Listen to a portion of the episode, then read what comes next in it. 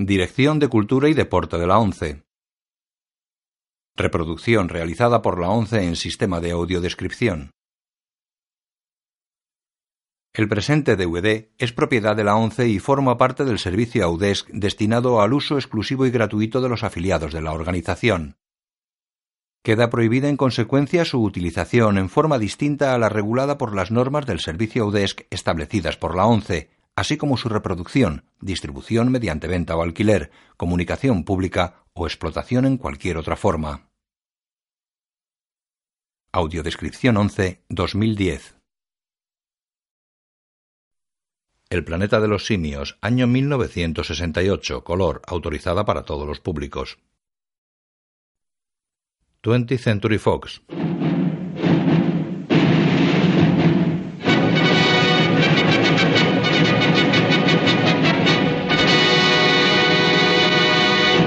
Una voz habla en off sobre imágenes del espacio y de una nave. Este será mi último informe antes de que lleguemos a nuestro destino.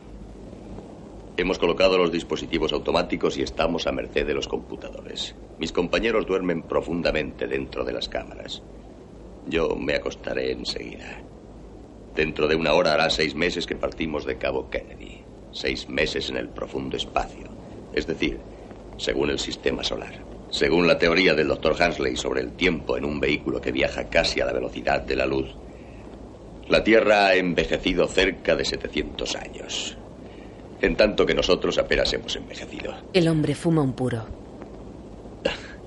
Puede que así sea. Lo más probable es que los hombres que nos ordenaron hacer este viaje hayan muerto y desaparecido. Ustedes, los que me escuchan ahora, son de otra generación. Y espero que mejor que la nuestra. No siento tener que dejar atrás el siglo XX. Pero hay algo más aún. Si alguien me escuchase, no se trata de nada científico, es totalmente personal. Visto desde mi asiento, todo aparece muy distinto. El tiempo pasa y el espacio no tiene límites. No existe en las personas el yo. Me siento solo. Sentado en el puesto del comandante, el hombre se pone una inyección intravenosa en el brazo. Totalmente solo. Decidme, ¿acaso los hombres, esa maravilla del universo, esa gloriosa paradoja que me ha mandado a las estrellas, siguen combatiendo contra sus hermanos? Dejando morir de hambre a los hijos de sus vecinos. Se coloca el puro en los labios. En los mandos de la nave, la fecha de la Tierra es 26 de marzo de 2673.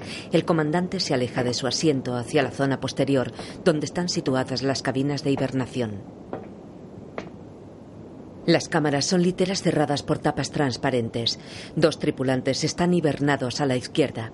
El comandante se guarda la colilla del puro en un bolsillo de su mono blanco y mira a una hermosa tripulante tumbada en la cámara superior derecha.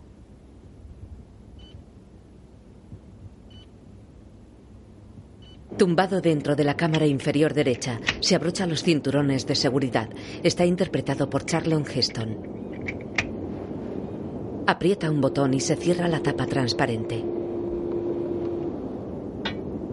Cruza los brazos sobre el pecho y entorna los ojos.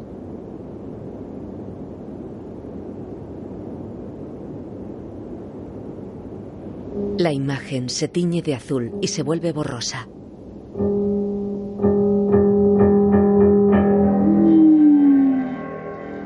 Charlton Heston una producción de Arthur P. Jacobs. El planeta de los simios. Los títulos de crédito aparecen sobre la pantalla negra cruzada por cuerpos luminosos de formas caprichosas.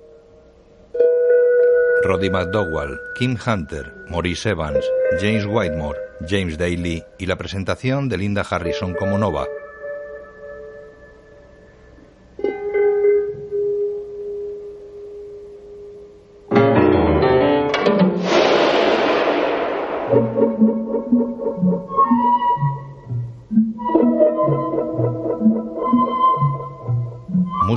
Jerry Goldsmith. Diseño de maquillaje John Chambers. director de fotografía León Chamaroy.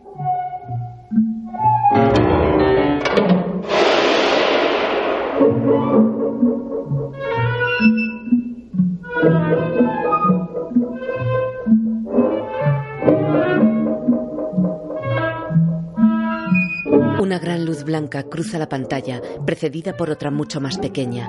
Ambas tiñen de azul el espacio cercano a ellas.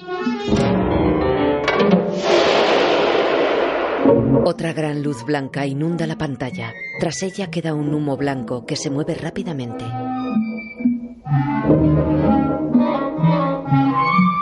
Guión Michael Wilson y Rod Serling, basado en la novela de Pierre Boulle. Producida por Arthur P. Jacobs. Dirigida por Franklin J. Schaffner.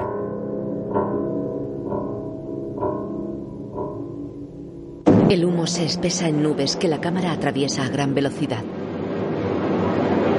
La cámara gira descontrolada en su caída hacia un territorio rocoso y árido.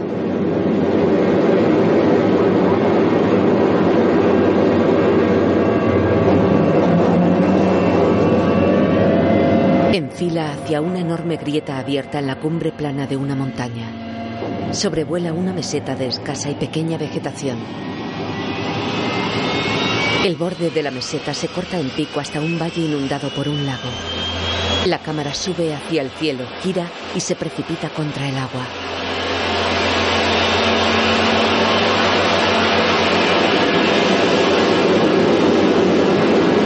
Se mueve entre grandes borbotones de burbujas.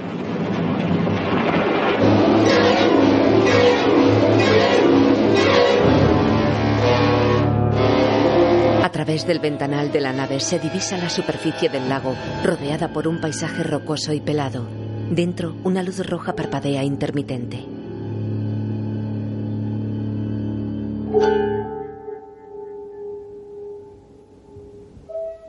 El comandante sigue tumbado en su cámara. La tapa transparente se levanta. También se levantan las de sus compañeros. Ahora los tres hombres tienen espesas barbas. El comandante toma una bocanada de aire y abre los ojos. Todos se desentumecen y salen de las cabinas de hibernación.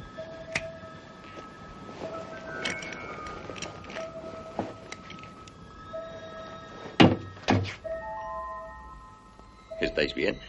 Sus dos compañeros asienten. El comandante se palpa la barba crecida y mira hacia la litera superior donde está la tripulante femenina. Stuart. Stuart. Descubren alarmados que el cuerpo de la mujer está momificado. El agua entra a presión por las puntas. La nave se hunde con el morro delantero mirando al cielo. Dentro, el agua a presión golpea a los tripulantes. Esta situación es peligrosa. Hay que salir de aquí cuanto antes. Dos, comprueba la presión. Dodge se acerca con dificultad a una escotilla. La abre y pasa a través de ella.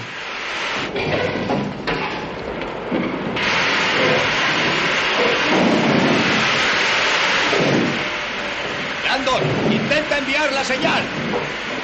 ¿Qué señal? A la tierra. Hemos aterrizado. El comandante acciona botones en el panel de mandos. Dodge trepa por un conducto tubular. Llega ante una botonera y la pulsa. Fuera una antena sale en la parte delantera de la nave. Dentro Dodge acciona otro aparato. La nave está medio hundida en el centro de la gran masa de agua.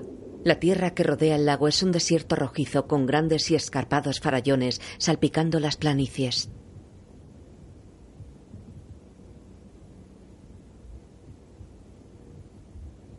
Dentro, Dodge sigue ante el aparato. La presión está bien.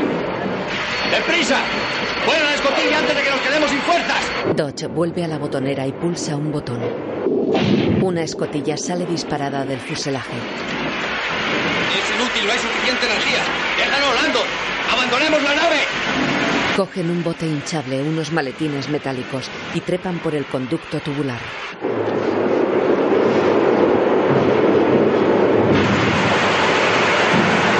Dodge hombre de raza negra, asoma por la escotilla, lanza el bote que se hincha automáticamente y se tira al agua.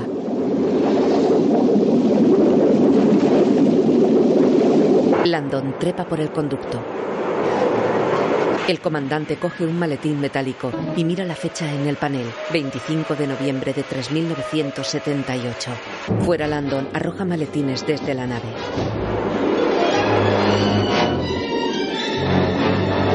Dodge los recoge y los coloca en el bote. Landon salta al agua. El comandante sale el último. Fuera, Landon nada hacia el bote y monta en él.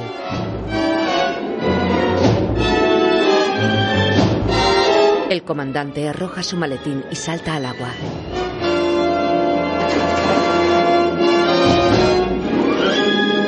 Nada hacia el bote. Landon y Dodge le ayudan a subir. Reman alejándose de la nave.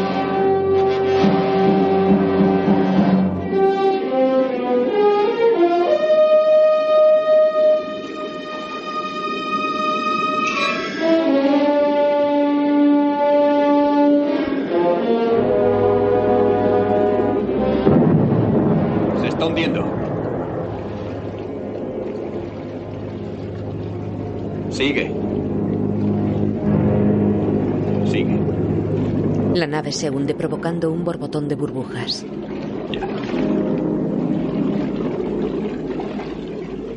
Menos mal que pudimos salir. El bote se interna por una estrecha garganta rocosa de paredes verticales.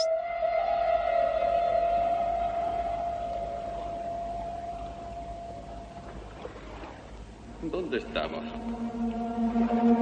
¿Tienes la menor idea, capitán? Nos encontramos a unos 320 años luz de la Tierra, en un planeta sin nombre en órbita alrededor de una estrella en la constelación de Orión. ¿Tienes suficiente con esos datos? Podría ser Bellatrix. Demasiado clara para ser Bellatrix. No has tenido tiempo para oír las cintas. Así que no tienes la menor idea. ¿No es eso? ¿Qué ha ocurrido? No estaba programado a aterrizar aquí. Lo importante no es saber dónde, sino a cuántos estamos. Bien, hemos dormido lo suficiente para descansar. Hay que recuperar el tiempo perdido. Salen a una zona abierta del lago. Se acercan a la orilla.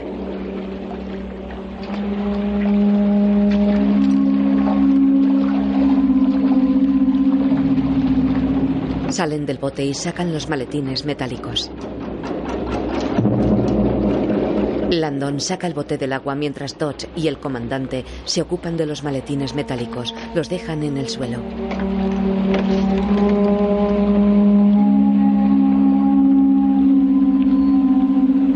Dodge, analiza el suelo. Abren los maletines. ¿Tienes el sensitómetro? Sí, ¿El contador Geiger? también. Aquí hay una pistola, 20 cargas de munición, un botiquín, una cámara, TX9 y víveres y agua suficientes para tres días. ¿Y cuánto dura un día? Eso quisiera yo saber. Landon. ¡Hey, Landon! Vuelve a este mundo, ¿quieres? Lo siento. Estaba pensando en Stuart. ¿Qué crees que puede haber sucedido? Un escape de aire. Murió mientras dormía. No parece haberte afectado mucho. Es algo tarde para condolernos. Murió hace casi un año. De modo que llevamos ausentes de la Tierra 18 meses. Eso depende. Tienes el pelo gris. Aparte de eso, tu aspecto es demasiado jovial para un hombre que tiene 2031 años. Leí los relojes antes de salir. Confirman la hipótesis de Hansley. Llevamos ausentes de la Tierra 2000 años. Década más o menos. Difícil de aceptarlo, ¿eh? El tiempo ha borrado casi al tiempo. Se ha convertido en polvo. Todo lo que conociste. ¿Cómo probarlo? Si no podemos volver, nunca dejará de ser una teoría. Es un hecho, Landon. Créeme y dormirás mejor. Aquí no crece nada. Solo hay huellas de hidratos de carbono. Todo el nitrógeno está encerrado en los nitratos. ¿Es peligrosa la ionización? No. Bien. Si hay vida o no aquí, disponemos de 72 horas para averiguarlo. No tendremos víveres para más tiempo. Andando. ¿Hacia dónde? El comandante mira a su alrededor. Hacia allí. ¿Por alguna razón? No, ninguna. Se vuelven hacia Landon. Vamos. Landon clava en el suelo una banderita de los Estados Unidos.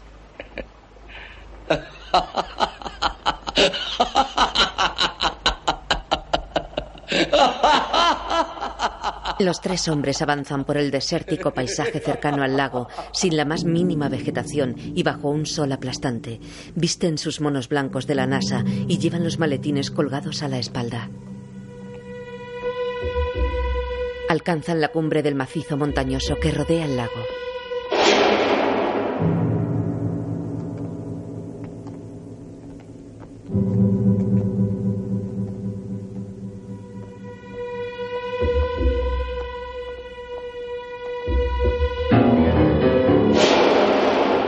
El sol se oculta tras el horizonte.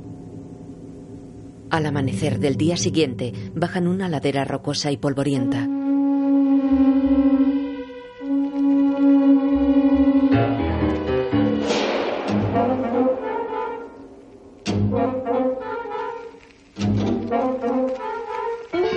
Se dejan resbalar por otra empinada ladera.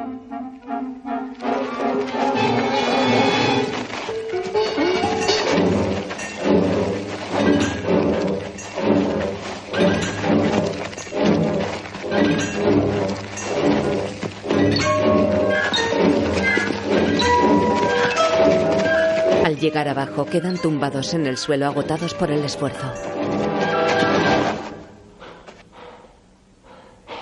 El comandante palmea la pierna de Dodge y se levanta. Sus compañeros lo siguen. Caminan por una inmensa planicie arenosa.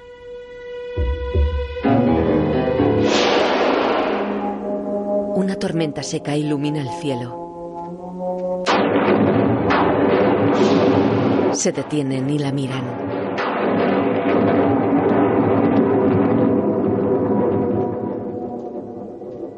Caminan por un terreno ondulado.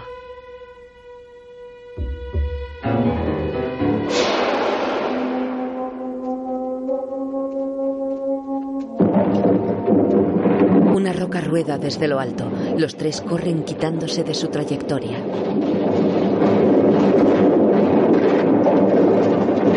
Llegan a unos promontorios, se arrojan al suelo tras ellos y se quitan las mochilas metálicas. ¿Estáis bien? Sí. ¿Cuánta agua queda? Dodge abre su mochila y saca una botella de metal. Solo esta. El comandante va a cogerla, pero se contiene. Luego la ofrece a Landon, que niega. Dodge la guarda. Esto no me gusta. Truenos y rayos sin llover. Noches cubiertas de nubes. Y esta extraña luminosidad. Sin luna. Si conociésemos nuestra posición. ¿Para qué? Yo te he dicho dónde estás y a cuántos estamos. De acuerdo, de acuerdo. Estamos a 300 años luz de nuestro precioso planeta. Y tus seres queridos están muertos y olvidados hace 20 siglos. ¿Mm? 20 siglos. Incluso si pudieras volver, creerían de ti que eres algo que acaba de caerse de un árbol. Deja ya de burlarte. Eh, Hay que atenerse a la realidad. Estamos aquí y es ahora. Y será mejor que os hagáis a la idea o daros por muertos. Estoy preparado para morir. Está preparado para morir. No se le podía haber ocurrido otra imbecilidad mayor. Anota otra victoria más del espíritu humano. Andando. Se levantan y continúan la marcha. ¿Por qué aceptaste este viaje? ¿Mm? No me irás a decir que porque te obligaron, ¿eh? Entonces, ¿por qué? Bueno, es igual, no me lo digas, te lo diré yo. Tú eras el primero de la promoción del 72 y cuando te eligieron para la gran empresa no podías negarte sin perder tu imagen del perfecto americano, ¿verdad? Haz el favor, cállate. Ah, y la gloria, naturalmente. Hay una estatua de bronce de tamaño natural en alguna parte de tu memoria. Aunque lo más probable es que haya criado Moy y nadie pueda leer lo que dice la inscripción. Pero que no se diga que nos olvidamos de nuestros héroes. Taylor, te he dicho que te calles de una vez. Ah, y eso no es todo, aún hay más. La inmortalidad. Tú querías vivir para siempre, ¿no es eso? ¿Cierto? Pues poco te ha faltado.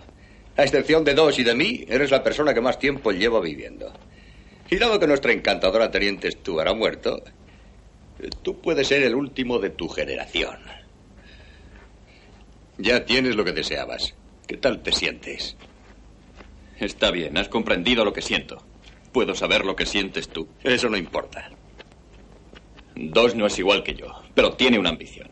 Se metería desnudo en un volcán en erupción si estuviera seguro de que podía aprender algo que ningún otro ser humano conoce aún. En cambio, tú no ambicionas nada ni buscas nada. Eres negativo. Sin embargo, no estoy preparado para morir. Y me gustaría saber por qué no. Creías que la vida en la Tierra no tenía objetivo alguno.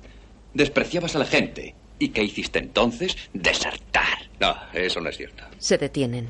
También soy un investigador. Pero mis sueños son muy diferentes. No puedo dejar de pensar que en alguna parte del universo debe haber algo mejor que el hombre. Sí, debe haberlo. Se pone la colilla del puro entre los labios y sigue andando. ¡Eh! ¡Taylor! Corren hacia Dodge, que ha coronado un repecho, y baja la ladera opuesta a sus compañeros.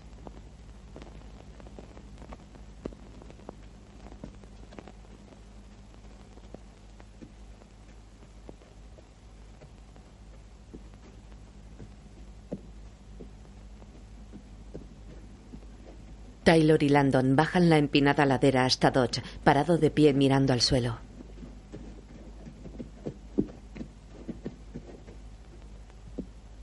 Los tres hombres miran esperanzados el mismo punto del suelo.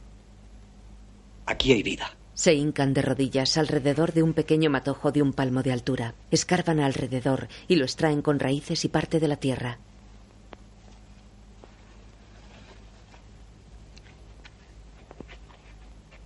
Ya no cabe ninguna duda, Taylor. Hay vida. La encontraremos. Con el matojo en las manos, continúan la marcha esperanzados y con paso más enérgico.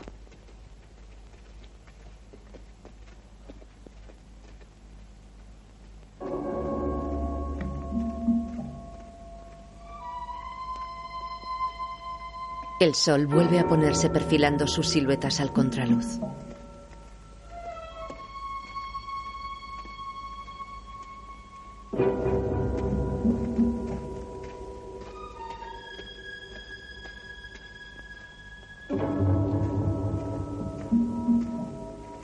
Al día siguiente, los tres astronautas caminan por una meseta reseca y pasan cerca de un pequeño matojo.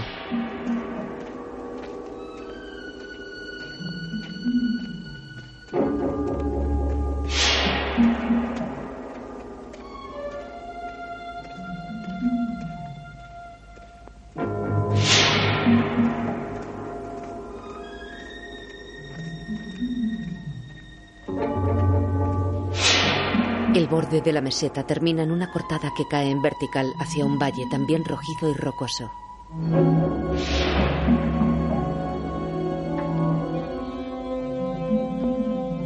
Los tres hombres caminan por el paisaje repleto de altos farallones y formaciones rocosas. Avanzan con dificultad, descendiendo al fondo del valle.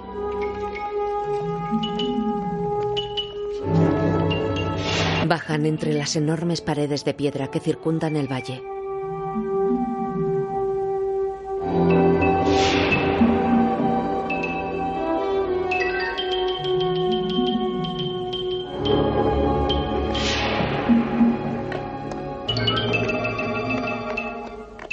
Unas siluetas de tipo humano se mueven en la lejanía sobre el borde de los escarpados del fondo.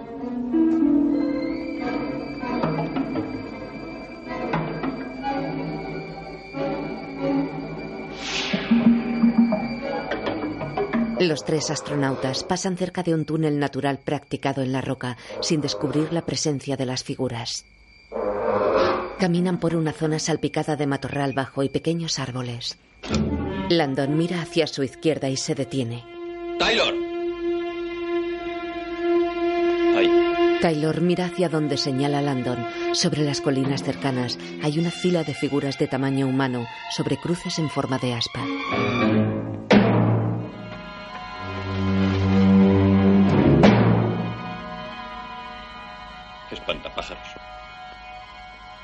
Creo que sí. Continúan la marcha ascendiendo hacia los espantapájaros.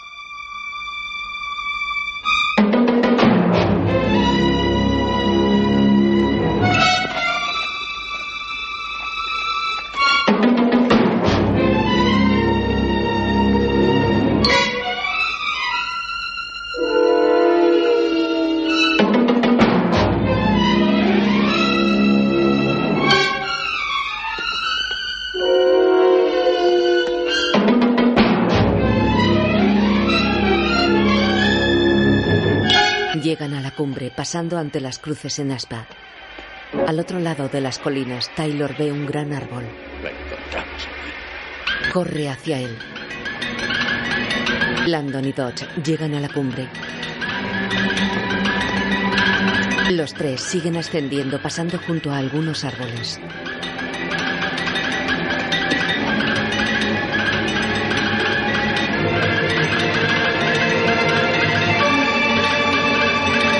Se detiene. Frente a él, un salto cae en varios brazos por una pared de roca hasta una laguna.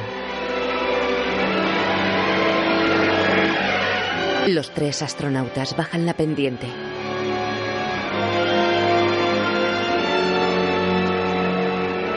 Landon y Dodge se zambullen desnudos en el agua. Taylor se sitúa bajo una cortina de agua entre las piedras y se desnuda. Landon y Dodge nadan.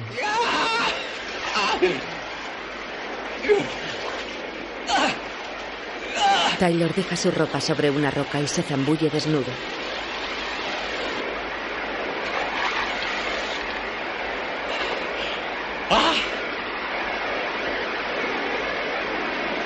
Landon sale a una zona arenosa de la orilla y mira extrañado al suelo. ¡Taylor! Fíjate en esto. Taylor nada hacia él. En la orilla, los tres hombres se agachan mirando la arena.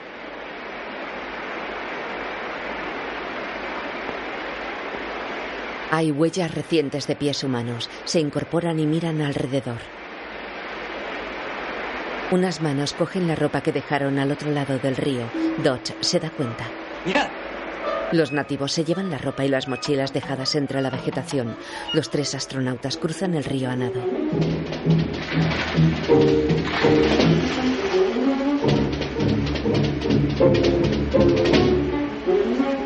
Los nativos cogen las últimas prendas y huyen corriendo.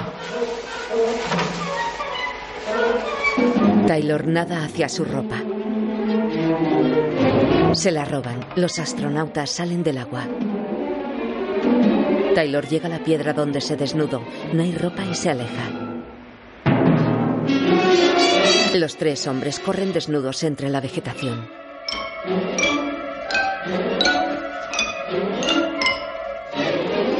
Se agrupan y se miran extrañados. Corren tras los nativos. La frondosa vegetación les sobrepasa en altura.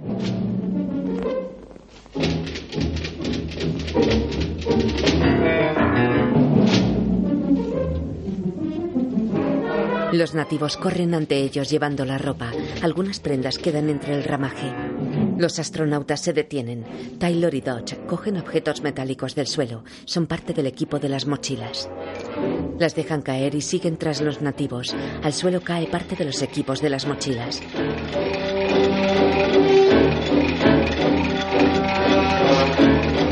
Encuentran ropa hecha a jirones.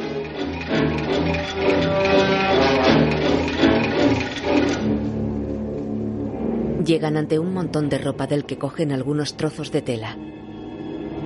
No han dejado mucho, ¿eh? Los nativos siguen corriendo. Salen a una planicie de altas hierbas que les cubren hasta la cintura. Vestidos con pedazos de su ropa, los astronautas van tras ellos. Los nativos tienen aspecto salvaje y van semidesnudos, apenas cubiertos con pieles. Llevan el pelo enmarañado y sucio y los hombres llevan barba descuidada. Un grupo recoge los frutos que algunos nativos arrojan desde los árboles. Por lo menos no han intentado mordernos. Tendremos que ser vegetarianos. Landon y Dodge comen fruta desde el borde de un maizal. Varios salvajes nativos comen mazorcas. Yo juraría que son tan humanos como nosotros. Una salvaje bella a pesar de la suciedad cruza su mirada con la de Taylor.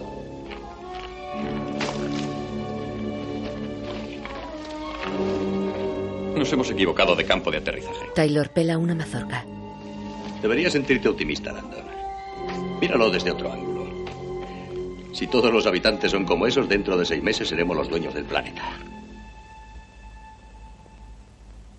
Todos los nativos miran inmóviles el bosque cercano. Taylor mira hacia allí. Los salvajes huyen en espantada pasando ante los astronautas.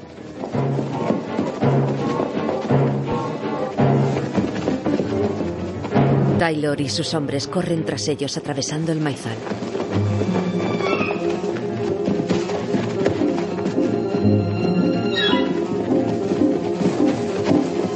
Los nativos se detienen.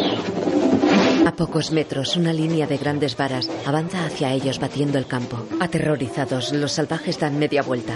Los tres astronautas se detienen al ver la línea de bastones golpeando las plantas. Giran huyendo hacia otro lado. Una fila de caballos se para ante el maizal.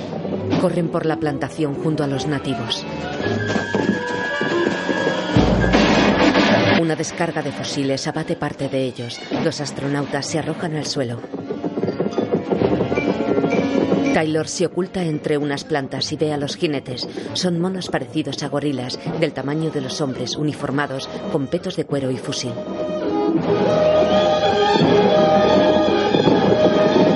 Taylor corre junto a un grupo de nativos.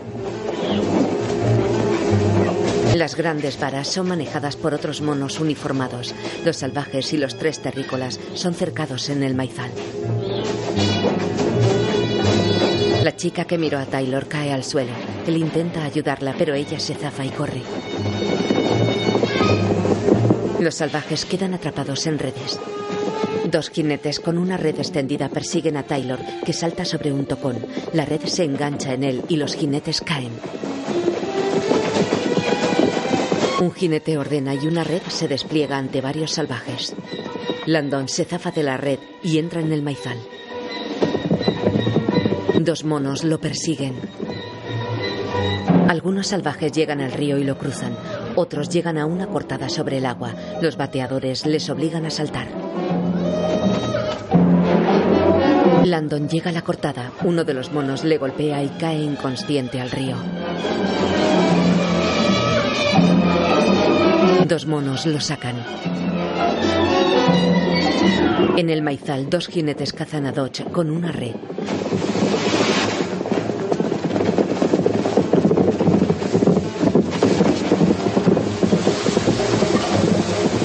Dodge escapa y corre. Un jinete le apunta. Cae abatido. Taylor tropieza con él.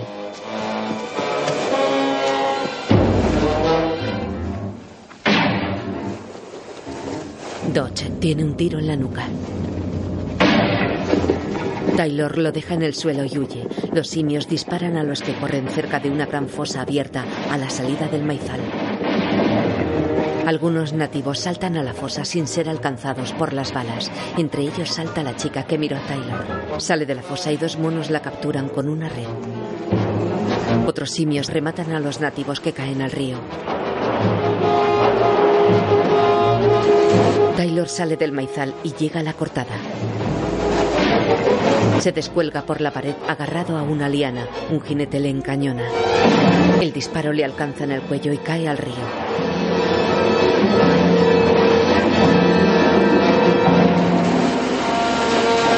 Con la mano en el cuello ensangrentado, Taylor cae desmayado en la orilla. Un simio soldado avanza por el maizal, llevando a hombros a un niño salvaje. El niño patalea al pasar ante varios nativos colgados cabeza abajo de un tronco.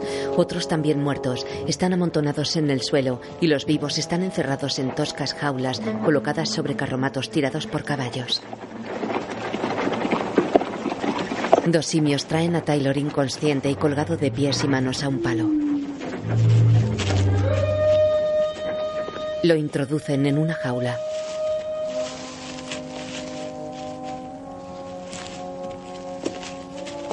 Taylor vuelve en sí y ve a la chica salvaje que también está en la jaula.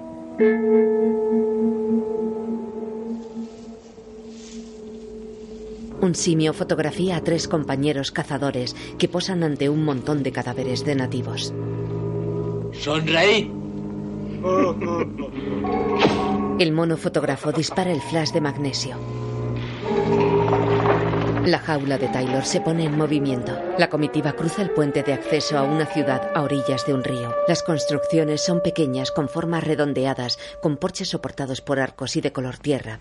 En la ladera que bordea el río hay un anfiteatro. En el interior de una gruta con grandes jaulas, dos simios hacen una transfusión a Taylor, atado sobre una camilla de piedra. La donante es la chica salvaje. Una mona con túnica y larga pelliza llega a la jaula de la transfusión. ¿Cuál de los dos llevaba la extraña vestimenta? Era este. ¿Vivirá? No lo sé. Este animal ha perdido mucha sangre. La mona mira curiosa a Taylor mientras el doctor se acerca a una mesa con instrumental. Aquí no hay ninguna sonda. Tráigame una. Sí, señor. La enfermera se aleja. Esto está muy sucio. Doctora, estos animales están sucios. Huelen mal y portan gérmenes contagiosos. ¿Por qué no los han lavado antes de traerlos aquí? No parece usted muy contento de su trabajo. En este laboratorio no puedo hacer más de lo que haría un simple veterinario. Prometió que le hablaría de mí al doctor Zayus. Lo hice, pero ya sabe cómo menosprecia a los chimpancés. Pero la limitación del sistema ha sido abolida. Usted pertenece a él. ¿Por qué yo no? ¿Qué insinúa con esas palabras? Yo soy psicólogo de animales, eso es todo. No tenemos autoridad. Pero a ustedes les ceden espacio suficiente y equipos modernos. Porque el doctor Zayus sabe que lo que hacemos es muy importante. Los fundamentos de la cirugía del cerebro los establecemos nosotros con el estudio de las funciones cerebrales de estos animales. Están muy sucios, doctora. Y su mordedura es séptica. Mire, fíjese en esto. Le muestra su mano. Sujete su mandíbula. La enfermera lo hace mientras el doctor acerca la sonda a Taylor. Un soldado gorila limpia las jaulas con agua a presión. Lanza el chorro sobre Taylor que se acurruca contra la pared.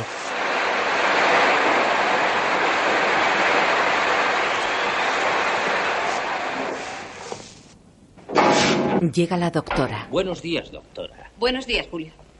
¿Cómo está nuestro paciente? Igual. En cuanto se abre la puerta empieza a actuar. Los nativos enjaulados extienden sus manos. Bien. ¿Y qué quieren esta mañana? ¿Quieren algo especial? Vamos. Habla. Habla.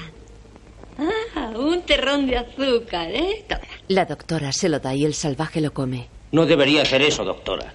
Vamos, no seas tonto. Son inofensivos. Eh, son inofensivos hasta que dejen de serlo. Hola, ojos claros.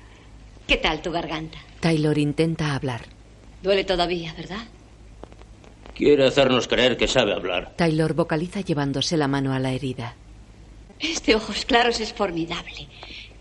I- intenta formar palabras. Eh, lo único que saben hacer es imitar. La doctora toma notas. Taylor le indica con el gesto que se acerque. ¿Qué querrá? Parece que quiere decirme algo. La doctora se acerca. Tenga mucho cuidado. Taylor coge el bloc. ¿Qué le decía yo? Inténtalo de nuevo y te parto el brazo. Golpea a Taylor con el mango del enorme cepillo que lleva. Buenos días, Excelencia. Llega un orangután de larga túnica. Buenos días, doctor Zadius. Abrid. Me alegro de que haya usted podido venir. Señor, aquí le tenemos. Se acercan a la jaula de Taylor. Ojos claros. Demuéstralo. Adelante. Haz tu truco. Vamos, habla. Anda, vuelve a hablar. Taylor vocaliza llevándose la mano al cuello dolorido. Lo ve usted. Es increíble. Eh, sí, curioso. Un hombre que actúa igual que un simio. Taylor vocaliza mirando a Zayus. Doctor Zayus, juraría que le contesta a usted. No hay duda, tiene el don de la mímica. No es frecuente, ¿eh? Usa esa vieja manta como vestimenta. Me gustaría saber cómo responde al test de habilidad manual de Hawkins. ¿Un animal? Mire. Mueve los dedos. Solo porque le ha visto a usted mover los suyos. A, a lo mejor ha comprendido. El hombre no tiene entendimiento. Se le puede enseñar a hacer algunas cosas, pero nada más. Perdone que no esté de acuerdo con usted. Según mis propios experimentos, Doctora Cira, mire usted. La cirugía experimental del cerebro en esas criaturas es una cosa, y abogo en favor de la misma. Pero sus estudios sobre su comportamiento son algo muy diferente. Sugerir que podemos aprender algo sobre la naturaleza de los simios partiendo del estudio del hombre es un absurdo. Además, el hombre es inútil. Come lo que encuentra en los bosques. Luego emigra hacia nuestras zonas verdes y destruye las cosechas. Cuanto antes sea exterminado, tanto mejor. Está en juego la supervivencia de los simios. Zayus se va. Cira mira a Taylor que se acuclilla en su celda. ¿Es esta la que pedía, doctora? Ah, sí, sí, gracias. Dos guardias colocan a la chica frente a la jaula de Taylor. Ojos claros. Tengo un regalo para ti. Los guardias quitan las ataduras del cuello de la chica mientras sonríen picarones.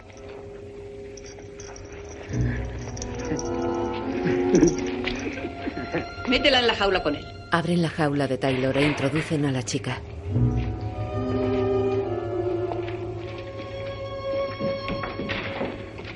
La chica mira a Taylor de arriba abajo. Él queda absorto.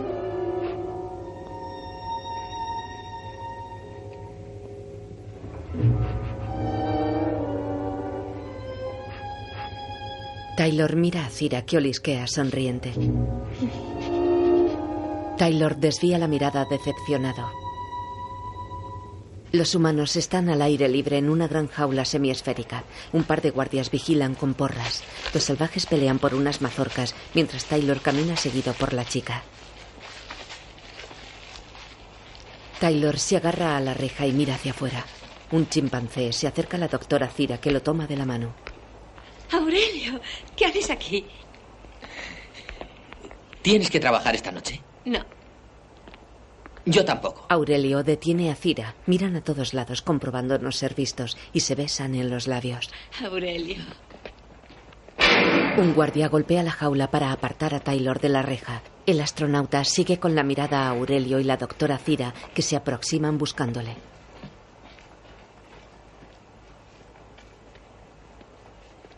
Aquí. Este es Ojos Claros. ¿Ya te he hablado de él? ¿Y, y qué tiene de especial este humano? Verás.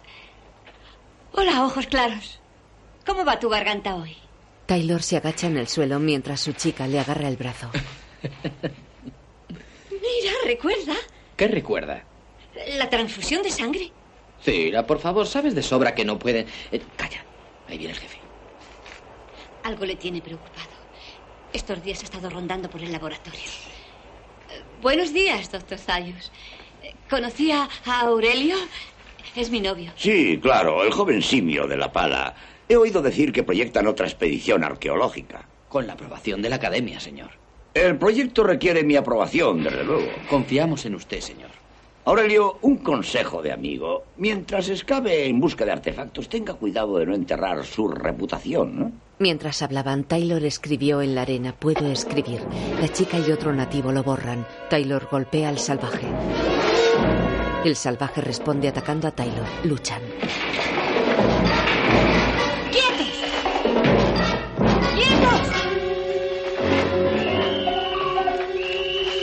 Taylor esquiva los ataques del salvaje y le asesta una tanda de golpes. Cira mira la escena alarmada. Los guardias abren la jaula y entran con antorchas. ¡Le vais a hacer daño! Queman a Taylor en el hombro y lazan su cuello herido. ¡Quietos! Lo sacan sujeto de la jaula y se lo llevan. Llega el doctor Zayus. Aurelio. Aurelio, si dispone de un momento libre hoy, quisiera discutir los detalles de esa expedición. Con mucho gusto, señor. Recogeré mis notas y pasaré a verle. La verdad no comprendo lo que trata de demostrar la doctora Cira, señor. Que el hombre puede ser domesticado. El guardia se aleja. El doctor Zayus queda mirando al suelo de la jaula, donde quedan letras escritas por Taylor. Zayus las borra con su bastón.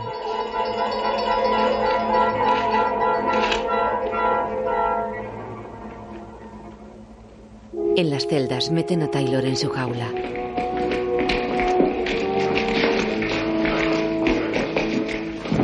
Queda tumbado en el suelo. Los guardias le quitan los lazos del cuello, cierran la jaula y se van. ¿Qué ha pasado? Esos locos y sus antorchas. ¿Hay ahí alguna pomada? Iré a ver. Taylor se incorpora y Cira le mira apenada agarrada a la jaula. Perdón, ojos claros. Taylor se levanta despacio. La agarra. Le arrebata el cuaderno de notas. ¡Maldito animal! ¡Ahora verás! ¡Julio! ¡No le hagas daño! El simio entra en la jaula. ¡No le hagas daño! Le golpea con la porra. Déjame. Julio recoge el cuaderno y el lápiz y sale.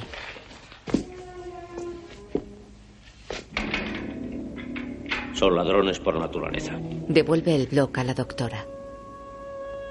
Cira mira asombrada la frase escrita. Mi nombre es Taylor. Queda con la boca abierta. Desde el suelo de la jaula, Taylor la mira esperanzado. Dame un collar y una correa. Voy a sacarlo de aquí. No puedo. Eso va en contra del reglamento. Haz lo que te digo. Julio se aleja. Con un gesto de su mano, Cira indica a Taylor que se acerque. Él se levanta con dificultad.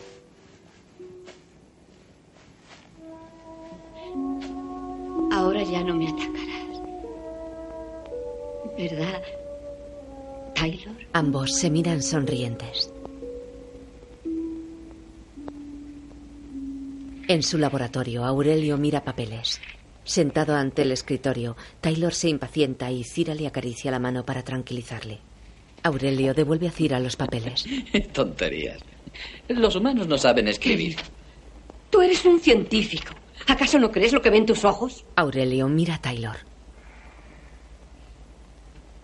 ¿Dónde aprendiste a hacer eso? Taylor escribe. Aurelio lo lee. Jefferson. Escuela pública. Taylor le alarga el papel y Aurelio termina de leerlo. Fort Wayne. Indiana. ¿Es, eh, ¿Es ese planeta de donde dices que procedes? Taylor asiente. Ah. Sí, sí, tal vez sea inteligente. Pero desde luego está un poco loco. Aurelio, por favor. Taylor escribe otro papel y se lo da a Cira. Dodge murió en la cacería, que ha sido de... ¿Landon? No lo sé. ¿Cayeron del cielo contigo? Taylor escribe. No cayeron del cielo, volaban. Volar. Volar es científicamente imposible. Y aunque no lo fueran, ¿por qué volar? ¿A dónde nos llevaría? Taylor lanza al aire un avión de papel que planea unos metros y cae al suelo. Aurelio y Cira quedan asombrados. Aurelio recoge el avión de papel y lo mira perplejo. Taylor da otra nota a Cira. ¿Tienes mapas? Sí. Aurelio desenrolla un plano de la zona donde se aprecian la costa marina y una línea transversal dividiendo el territorio. A la derecha de la línea está el lago donde cayó la nave. Estamos aquí. Y tú fuiste capturado aquí. Taylor señala el lago. Ahí caíste al agua. Subiste a tierra. Después cruzaste el desierto. Las montañas. Muchos días y noches. Y llegaste a la jungla. No, no, eso es imposible. Taylor se irrita. Dime, ¿por qué insistes en provocar? Ninguna criatura puede sobrevivir en la zona prohibida. Lo sé, he estado allí, la he visto. Taylor les da otro papel. ¿Cómo se explica mi presencia aquí? No lo sé. Y me trae sin cuidado. Eh, Entonces, ¿tu teoría? La existencia de algo como Taylor puede probarla. Cira, ¿qué quieres? ¿Que me corten la cabeza? No pienses en eso. Si es verdad, tendrán que aceptarlo. No lo harán. Taylor pide explicaciones. Aurelio ha desarrollado una brillante hipótesis. Pero es probable que esté en un error. Sostiene que los simios han evolucionado de unas criaturas de un orden inferior, posiblemente el hombre. En su viaje a la zona prohibida, ha descubierto huellas de una cultura más antigua que las leyendas de nuestros antepasados. Las pruebas no eran suficientes. ¿No lo creíste así entonces? Eso fue antes de que el doctor Zayus y la mitad de la academia dijeran que era una herejía. ¿Puede ser la verdad científica una herejía? ¿Y si Taylor fuera la prueba que estás buscando? Una mutación. El eslabón que falta entre los primitivos no evolucionados y el simio. Taylor golpea la mesa. Es simpático, ¿verdad? Les da otro papel. No soy el eslabón que falta. Entonces los escritos de nuestros antepasados no tendrían ni el valor del pergamino. Pues tal vez sea cierto. No, no, gracias. No pienso comprometerme en esa batalla. Aurelio, tú debes No, luchar. escúchame, Cira. Tenemos un bonito futuro ante nosotros. Podremos casarnos. Tenemos una carrera. Van a subirme el sueldo. Entran los doctores. Doctor Zayus. ¿Olvidó nuestra cita, Aurelio? Oh, no, señor. Estaba recogiendo mis notas. Ya conocen al doctor Máximo, nuestro comisario para asuntos animales. Sí, señor. Y es un placer volver a verle. ¿Qué es esto? Un hombre, doctor Máximo. Hm, Gracias, ya sé que es un hombre. Y usted conoce perfectamente las reglas. No se permite la presencia de animales sueltos, sobre todo si no llevan correa. Sí, señor. Pero este. Esta criatura es un caso especial. ¿Qué tiene de especial? Estamos realizando con él un nuevo experimento. ¿Y no lo haría mejor en su laboratorio? Sí, señor. Guardias, pónganle el bozal y llévenselo a la jaula.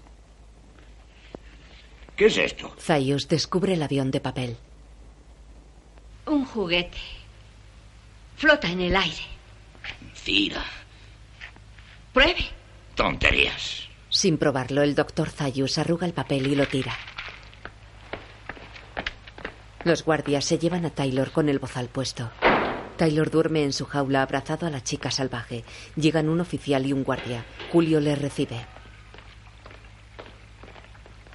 ¿Qué ocurre, teniente? Tengo orden de llevar al número 4 a la clínica. ¿Por qué? Taylor despierta. La garganta de esta bestia está casi curada. El veterinario va a esterilizarlo. No sé, a la doctora Cira no le va a gustar. Dijo. La orden la ha dado personalmente el doctor Zayus y ella no podrá impedirlo. Julio coge un collar y se dirige a la jaula de Taylor. Taylor se hace el dormido. Abre la jaula y entra. Taylor y la chica se levantan. Si supieras lo que van a hacer contigo. Intenta ponerle el collar. Estate quieto, es mejor para ti. Taylor le agarra la mano y le golpea. Julio cae inconsciente. Taylor sale de la jaula. Excitados, los salvajes sacuden los barrotes. La chica le ve salir al exterior. Fuera cruza la explanada donde está la gran jaula al aire libre. Unas simias lo ven.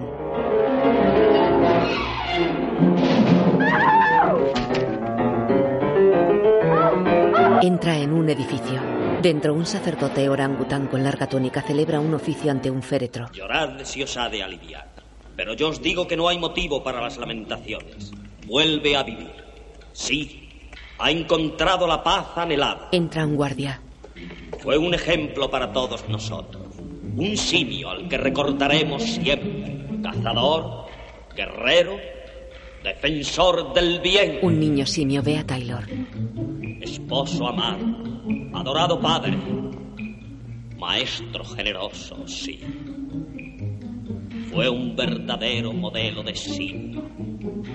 Nuestro amado difunto me dijo en cierta ocasión, nunca he conocido a un simio con maldad. El niño le señala. ¡Mira! ¡Un hombre! Por lo que más queráis, libradnos de esa criatura. Taylor se deshace de cuantos se interponen.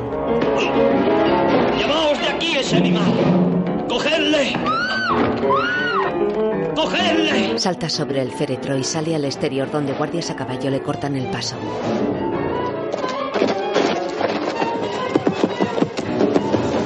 Los jinetes le arrojan una red. Taylor cae pero se zafa de la red y salta sobre los tenderetes de un mercadillo. Arranca un palo de un tenderete y golpea a un guardia.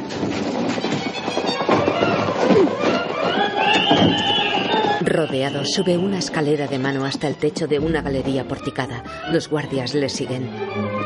Uno de ellos maneja una red. Taylor salta al suelo. El soldado lanza su red. Taylor la esquiva y sube por una empinada escalinata de piedra que da entrada al anfiteatro. Los caballos le siguen escaleras arriba. Al llegar arriba, un soldado le laza el cuello.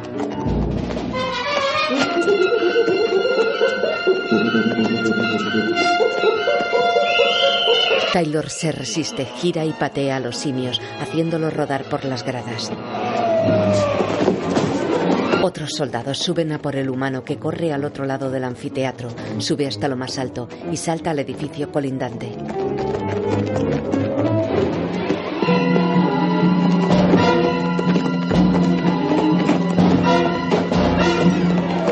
Una simia y su hijo pasean por el interior del Museo de Ciencias Naturales. Taylor entra por una ventana y desde arriba contempla horrorizado varias hornacinas con tribus de humanos disecados. Baja de la galería hasta la sala central. Mira a su alrededor y se interna en el museo. Los soldados llegan a la galería superior.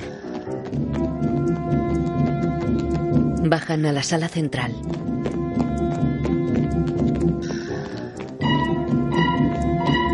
Taylor observa oculto tras una columna de piedra y de forma irregular. Los soldados buscan por la sala.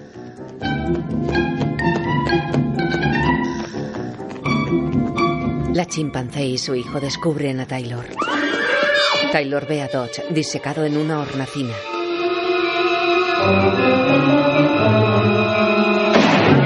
El disparo del soldado da cerca de Taylor, que huye fuera y pasa entre varios chimpancés. Un jinete le laza el cuello con su látigo y lo arrastra hasta tirarlo al suelo. El látigo se rompe. Otro jinete lanza su látigo.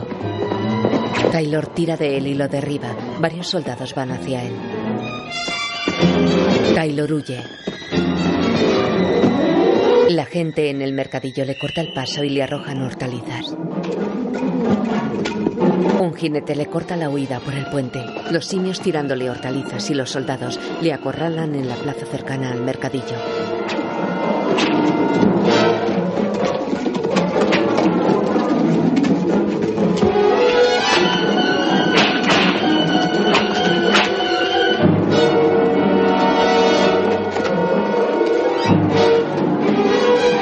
Desde lo alto de una arcada, los soldados arrojan una red sobre él.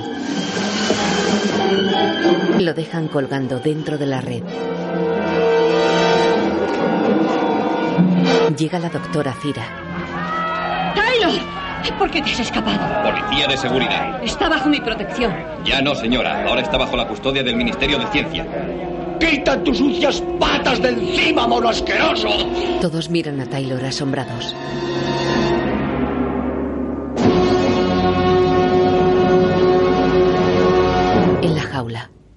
Nadie quiere escucharme. Está sentado en el suelo con la guapa nativa. Solo tú. Tú. No va. Tú. No va. No- Ella le tapa la boca. Sí, yo Tarzán, tú Jane. Los guardias dirigen la manguera sobre Taylor. Lo mantienen contra la pared mientras agarran a Nova. ¿Qué estáis haciendo? ¡Dejadla! Se lanza sobre ellos. ¡Dejadla! Lo apartan. ¡Perra! ¡Dejadla! ¿A dónde la lleváis? ¡Nova!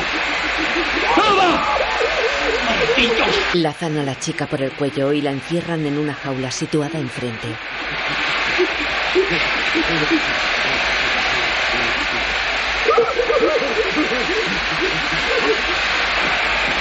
¿A dónde la lleváis? ¿A dónde? ¡Cállate, monstruo! ¡Asqueroso! ¡Tierra la voz! ¡Basta! ¡Basta! El guardián corta el chorro de agua y se marcha.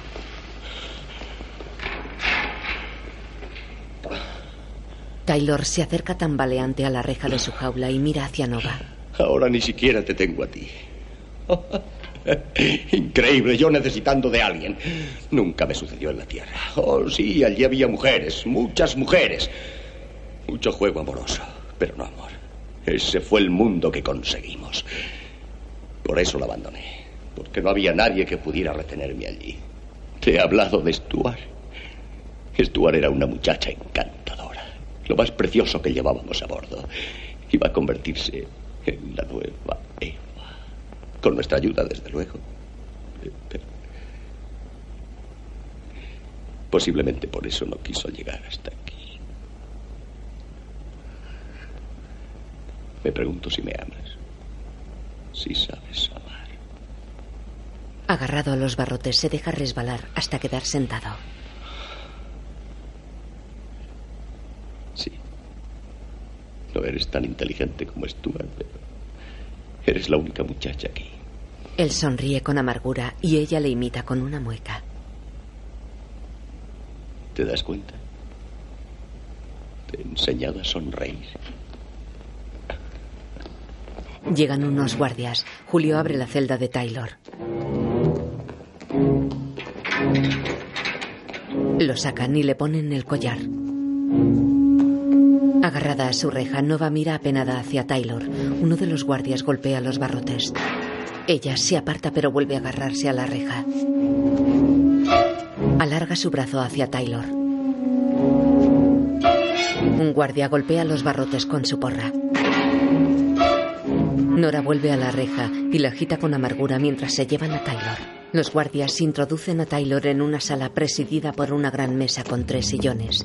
Otras mesas con sus sillas están colocadas cerca de las paredes de la sala, dejando un espacio central vacío. Mientras desatan al humano, otro soldado coloca papeles sobre la mesa principal. El soldado va hasta una puerta lateral y la abre.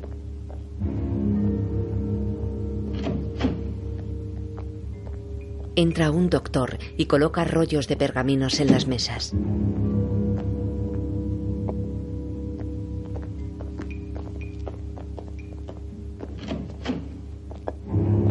Entran Cira y Aurelio. Taylor se acerca a ellos. Han pasado semanas. ¿Por qué no has venido? ¿Dónde has estado? ¿Por qué no has venido a verme? ¿Qué demonios es esto? Un interrogatorio. Pórtate bien, tranquilo. ¡Silencio! Entra el tribunal compuesto por tres orangutanes de pelo rojizo. Todos visten chaquetones largos de piel color naranja. Siéntense. Queda abierta la sesión de este tribunal ad hoc de la Academia Nacional. Preside el presidente de la Academia. A mi derecha el doctor Máximo, comisario para asuntos animales. A mi izquierda el doctor Zayus, ministro de Ciencia y jefe defensor del bien. Actúa como representante del Ministerio Público el doctor Honorio, ministro de Justicia. El presidente olisquea el aire. Alguacil, sus instrucciones eran limpiar a esa bestia. Los harapos que lleva emanan mal olor. Es ofensivo para la dignidad de este tribunal. El alguacil arranca los harapos a Taylor dejándole desnudo. Avergonzado mantiene un trozo de tela sobre su sexo. Con la cabeza gacha mira a Cira que olisquea también. Ya puede proceder, doctor Honorio. Aurelio. Con la venia, señor presidente. El tribunal no ha definido aún el propósito de este interrogatorio. Usted solicitó la oportunidad de presentar su caso. Usted debe saber por qué está aquí. Al menos, señor presidente, este hombre debe saber si existe alguna acusación contra él. Protesto. Señor presidente, no cabe duda de que es un hombre. Por lo tanto, carece de derechos según nuestras leyes. Bien, doctora Cira, eso es un hombre, ¿no es cierto? Es distinto a todos los hombres que han visto ustedes. Como queremos demostrar. Conteste a la pregunta, doctora Cira. ¿Es un hombre? Eh, señor, tal vez sea este el punto crucial de la cuestión. ¿Es un hombre? ¿Es una mutación o se trata de un monstruo de la naturaleza? Protesto. Eh, admitida. Bien, doctora Cira. Ha de reconocer usted con franqueza que el acusado no es un simio y por consiguiente no goza de derechos según las leyes vigentes. Entonces, ¿por qué se le llama el acusado? Vuestras señorías deben considerarle culpable de algo. Doctor Zayos. No está aquí en calidad de acusado, sino de condenado. Es una herejía científica lo que tratamos de juzgar. Exactamente, doctor Zayus. Y prevengamos a nuestros amigos de que ponen en peligro sus propias carreras defendiendo a ese animal. Taylor avanza unos pasos. Quiero defenderme yo mismo. Doctora Cira, ¿quiere decir que se calle? ¿A ojos claros? Mi nombre es Taylor. Alguacil, haga callar a ese animal. ¡Espere! ¡Déjeme! Le aprietan el collar. Puede continuar, señor fiscal. Doctor Honorio. Honorables jueces, mi caso es sencillo y se basa en nuestro primer artículo de acuerdo con lo que está escrito por nuestros antecesores. El simio fue creado dentro de su especie tal como somos, con cuerpo y mente para diferenciarle de las bestias de la jungla. El estudio propio de los simios es el simio. Pero ciertos jóvenes adelantados Mira a Cira y Aurelio. se inclinan por estudiar al hombre. Sí, son perversos científicos que sostienen una insidiosa teoría llamada evolución. Cíñase al caso, doctor. El Estado acusa a la doctora Cira y a un corrupto cirujano llamado Galen de haber experimentado con ese animal herido, alterando su cerebro y su garganta, para conseguir un monstruo que habla.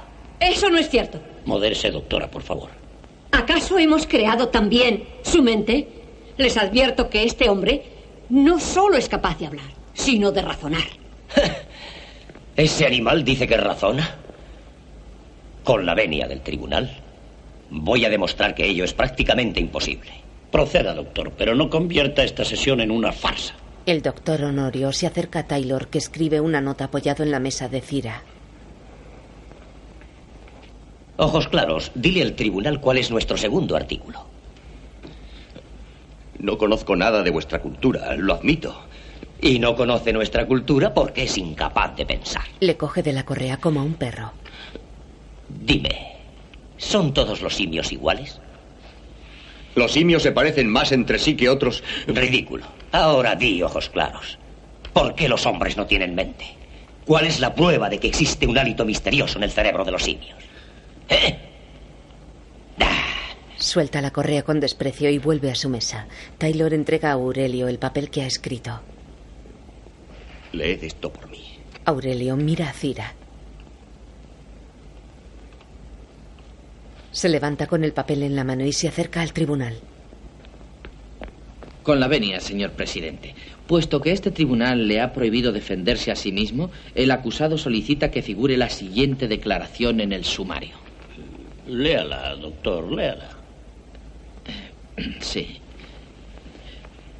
Procedo de un planeta de otro sistema solar diferente.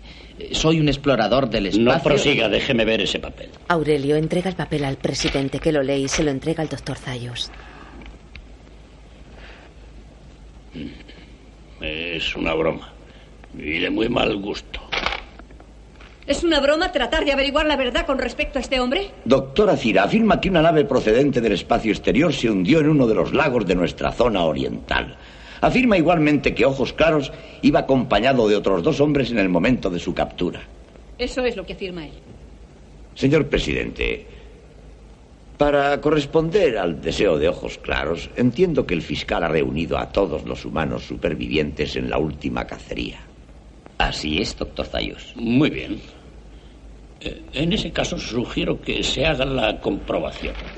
El tribunal se retira.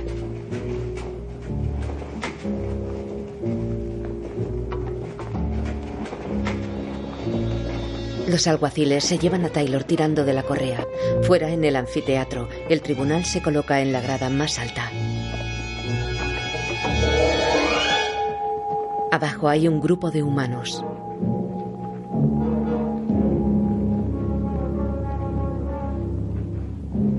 Los guardias sacan a Taylor y lo colocan frente al grupo de nativos. Entre los salvajes está Nova que le mira con ternura.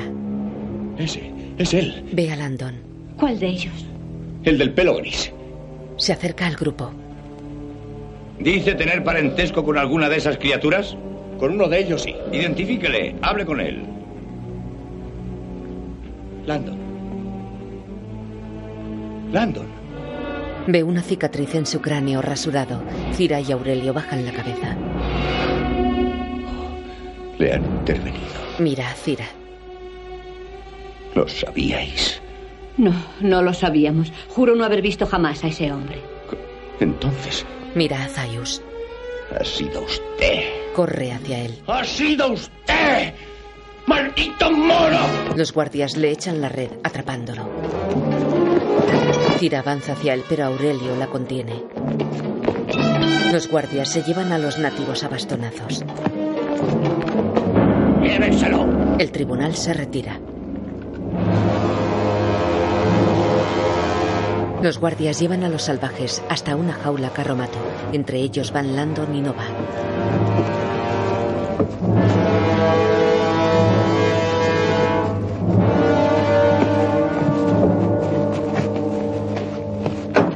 Otros guardias arrastran a Taylor en la red hasta la sala de audiencias. El tribunal entra y toma asiento. Cira y Aurelio entran y se colocan tras su mesa.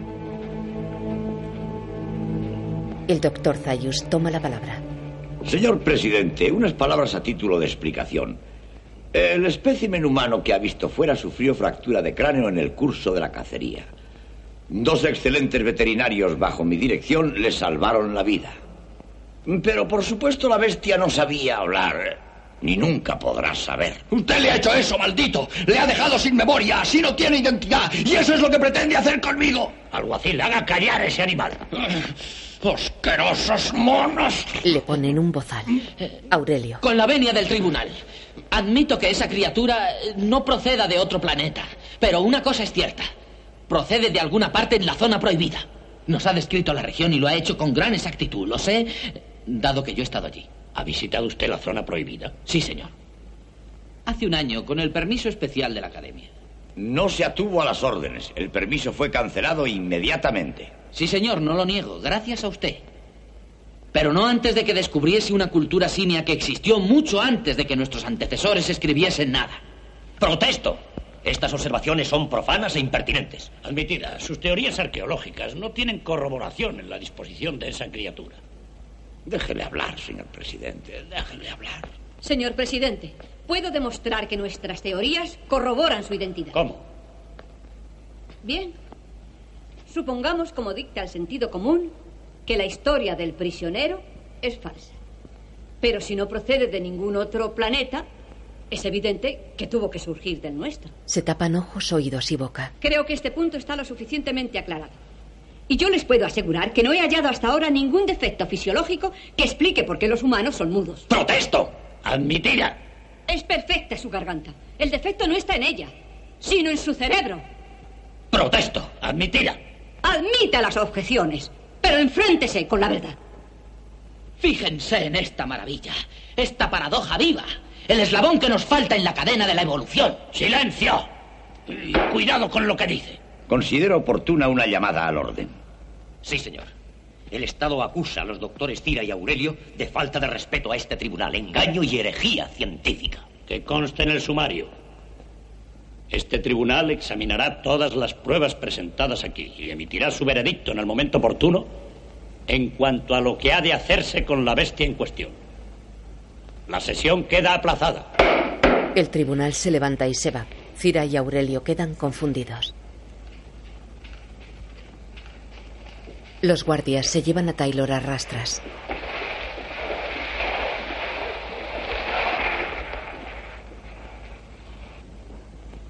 Conmovida, Cira coge la mano de Aurelio y se la aprieta con fuerza.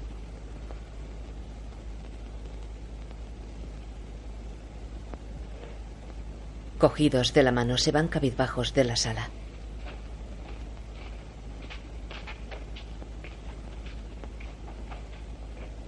Dos guardias llevan a Taylor al despacho del doctor Zayus. Esperen fuera. Los guardias salen.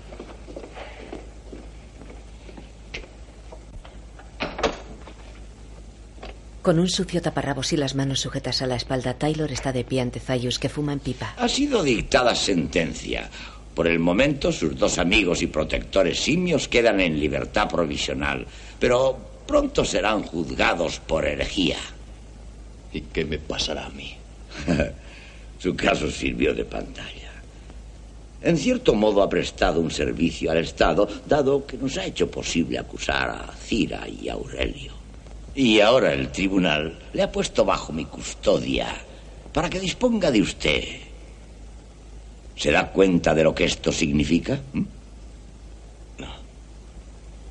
Enseñaremos ciertas operaciones, cirugía experimental en los centros nerviosos, en el cerebro.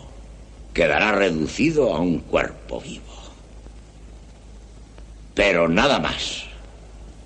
Sin embargo, puedo hacer que que sea aplazado todo ello. Se acerca a él. Dígame quién es y de dónde procede y le prometo que ningún veterinario le intervendrá. Se lo dije durante el interrogatorio. Mintió.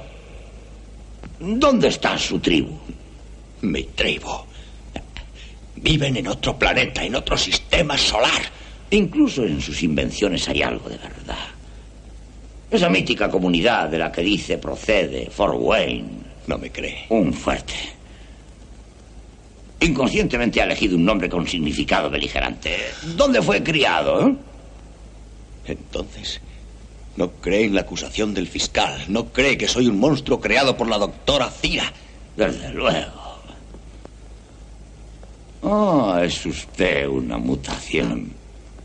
Eso es lo que afirman Cira y Aurelio. Está cayendo dentro de la herejía, doctor. ¿Eh? Sí, claro. Bien, supongamos que es cierto. ¿Por qué mi presencia puede despertar en usted ese pánico? Porque no es usted el único. Está ese otro llamado Landon. Así que admite. Admito que cuando hay una mutación puede haber otra y otra y otra. Todo unido. ¿Dónde estás unido, Taylor? ¿Dónde están los demás? ¿Mm? Gracias, gracias por llamarme Taylor. Doctor Zayos. Sé quién soy, pero ¿quién es usted? ¿Dónde surgió esta civilización al revés? Dígame, ¿dónde surgió? Ah, puede usted llamarla así, dado que ocupa usted el estrato más bajo, que es donde le pertenece estar. Nuestro desierto oriental nunca ha sido explorado porque siempre hemos partido del supuesto de que la vida no puede existir allí. Taylor, por su bien, dígame, ¿sabe si hay otra jungla más allá de la zona prohibida? No lo sé, no lo sé. Si trata de proteger a otros de su especie, le costará su identidad. No protejo a nadie. Todo esto es una locura, pero ¿por qué?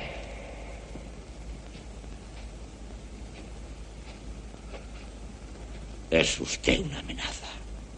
Una pestilencia que camina. No sé quién es usted, Taylor. Pero le doy seis horas de plazo para hacer una confesión completa.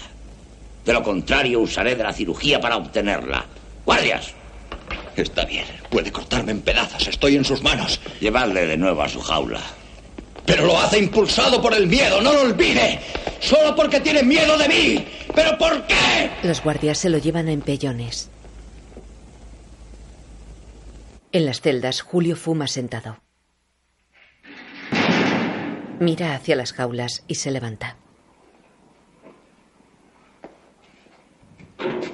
Abre la cancela de acceso a la zona de jaulas y camina hasta la puerta contraria. ¿Eres tú, Julio? ¿Y tú quién eres? Pertenezco a la Oficina de Asuntos Animales. Julio le abre. Él señala a Taylor. El macho ha de ser llevado al zoológico. ¿A estas horas? ¿Quién lo ordena? ¿No estás informado de ello? La Sociedad Protectora de Animales se ha quejado.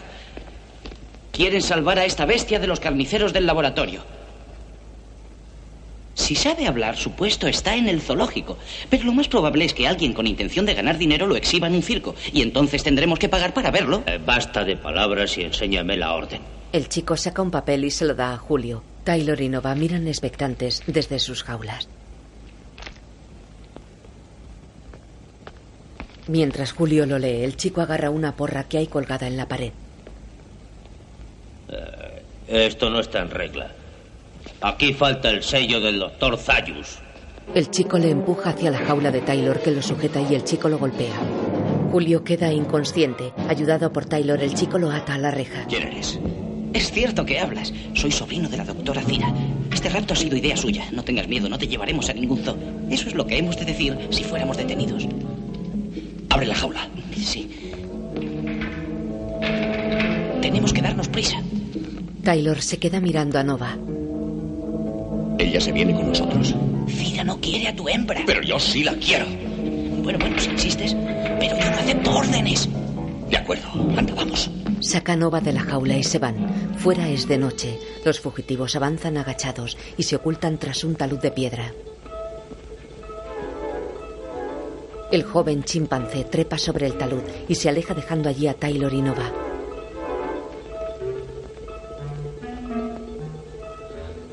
Una mano se posa sobre Taylor. Te dije que solo me interesaba él. No quiso abandonarla. Está bien, vamos. Cruzan la esplanada hasta una jaula carromato, cerca de la gran jaula al aire libre. Cira les da unas pieles como las que visten los salvajes. Toma, ponte esto deprisa. ¿Es esto toda la ropa que has traído para mí? Entonces, ¿qué es lo que quieres? ¿Un traje nuevo de simio? Esto huele mal. Todos los hombres oléis mal. Taylor, no lo olvides. Todos sois iguales para los simios. De modo que ponte esto y calla. Puede que salgamos con suerte de aquí. Vamos. Taylor y Nova entran en la jaula. Lucio cierra y sube al pescante junto a Cira.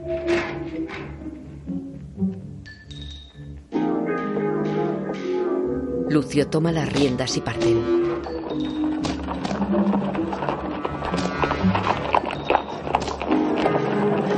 De día circulan por el campo de maizales donde fueron capturados.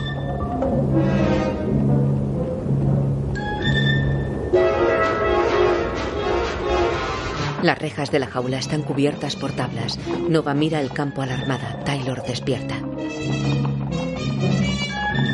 Un jinete se acerca llevando otros dos caballos.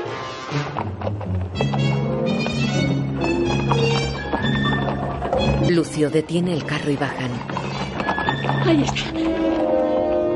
El recién llegado es Aurelio que desmonta de su caballo. Cira y Aurelio se besan. ¿Cómo ha ido todo? ¡Eh! ¡Vamos! ¡Sacadme de aquí! Lucio abre la jaula. Taylor y Nova salen. Cira y Aurelio se acercan. Bien, Taylor. Ahora somos fugitivos. Sí. ¿Habéis traído algún arma de fuego? Hmm, las mejores, pero no las necesitamos. Me alegra oírlo. De todos modos, quiero una. Va hacia los caballos.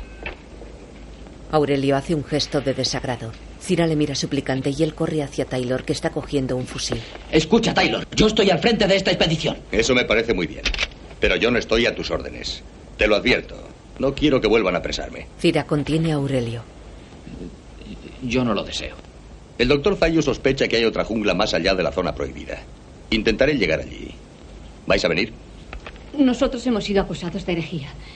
A no ser que probemos nuestras teorías, nunca nos perdonarán. Entonces, ¿qué? ¿Vais a venir?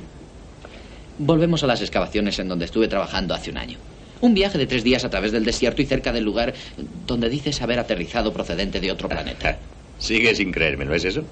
Hay que dar un rodeo hasta el lago muerto. ¿Qué encontraremos allí? No mucho.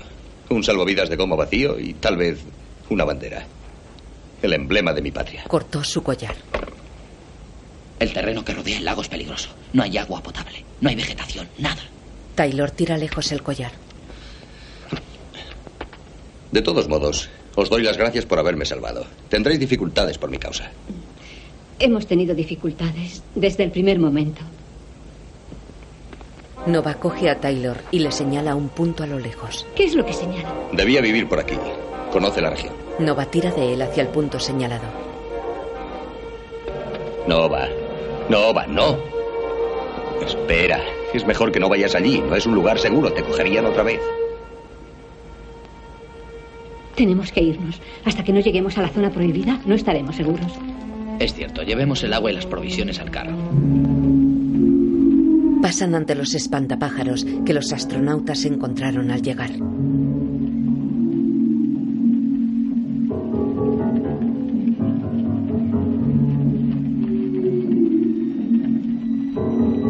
Recorren un paisaje llano y cubierto por escasos matojos. Bajo un cielo cubierto de nubes, recorren una meseta elevada desde la que se divisa un amplio y seco valle. Algunos arbustos jalonan el camino.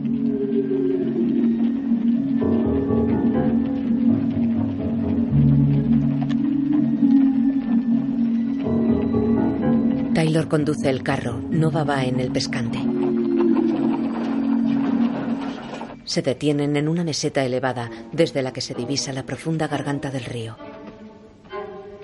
Aurelio descarga receloso un caballo. Cira va hacia el carro. Se fija en Taylor y Lucio que se asoman al borde de la meseta. Abajo el río transcurre entre las verticales paredes de piedra rojiza. Aurelio se acerca al borde contrario de la cortada. ¿Dónde desemboca este río? Desemboca en el mar, a varias millas de aquí. Allí es donde nos dirigimos nosotros. ¿Y más allá? No lo sé. Se puede cabalgar a lo largo de la costa durante la marea baja, pero no teníamos botes y no pudimos explorar. Aurelio, ¿por qué la llaman la zona prohibida? No lo sé. Es, es una antigua leyenda de nuestros antepasados. Está prohibido acercarse a ella siquiera. Lucio se acerca a Taylor. ¿Entonces nos seguiremos? Yo, por lo menos. Abandonan el carro jaula y continúan sobre los cinco caballos.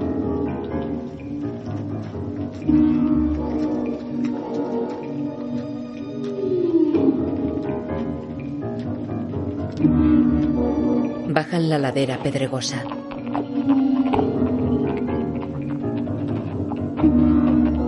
Siguen la ribera del río.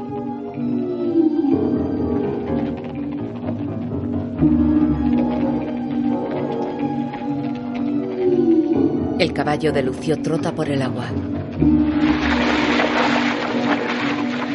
Taylor lleva la rienda del caballo montado por Nova. El mar se divisa entre las dos paredes del cañón.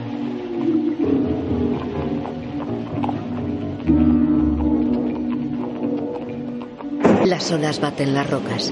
Aurelio galopa por la playa y pasa ante Taylor que se afeita con un cuchillo sentado en un tronco.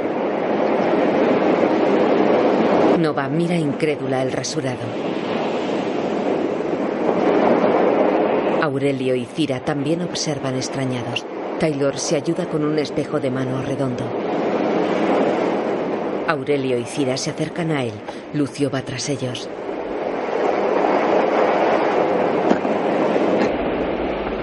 ¿No lo habías visto nunca? Nova mira boquiabierta el nuevo aspecto de Taylor. Llegan los tres chimpancés. ¿Por qué haces eso? ¿Por qué te arrancas el pelo? En mi mundo, cuando lo abandoné, solo los chicos de tu edad se dejaban la barba. ¿Barba? Eso es una tontería. En cierto modo, le hace parecer menos inteligente.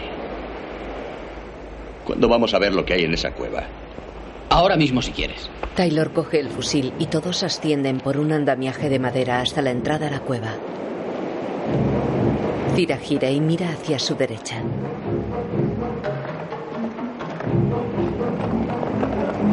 Varios jinetes avanzan hacia ellos cruzando un montículo que cierra la playa. ¡Aurelio! Aurelio, Taylor, Nova y Lucio van al extremo del andamio. Lucio coge un fusil y apunta hacia los soldados.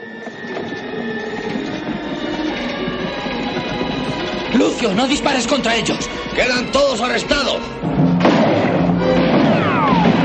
Disparó Taylor.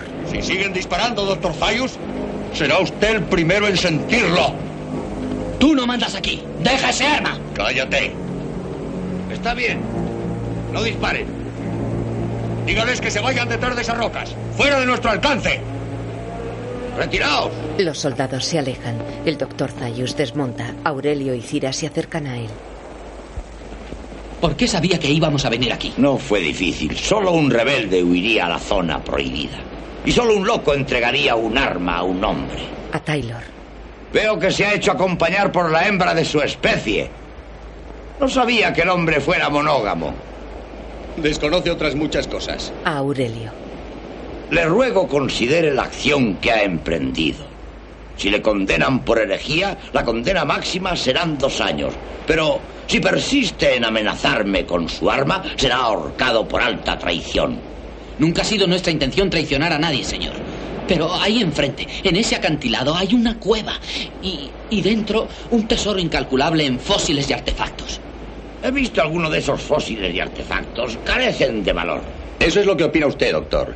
Un ministro de ciencia está obligado a ensanchar las fronteras del conocimiento. Taylor. ¿Olvida que es el defensor jefe del bien? No hay contradicción entre el bien y la ciencia. La verdadera. ¿Está dispuesto entonces a darnos una prueba de ello? Taylor, yo... Tranquilo, tú me has salvado de ese fanático. Quizá yo pueda ahora devolverte el favor. ¿Qué es lo que quiere proponer? ¿Cuándo fueron escritas esas leyendas por sus antepasados? Hace 1200 años. Está bien. Si pueden demostrar que no dicen la verdad con respecto a la historia de los simios, si pueden encontrar pruebas auténticas de otra civilización más antigua, ¿les dejará en libertad? Claro que sí. Entonces vayamos a la cueva. Todos se dirigen a la cueva. Taylor detiene a Lucio. Lo siento, Lucio. Tienes que quedarte aquí para vigilar. Siempre dando órdenes. Todos los mayores sois iguales. No te preocupes. Algún día crecerás tú también. De mala gana, Lucio queda fuera con el fusil.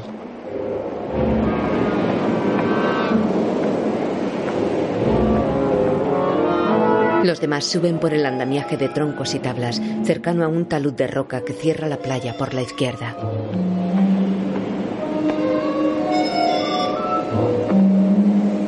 Entran en la cueva.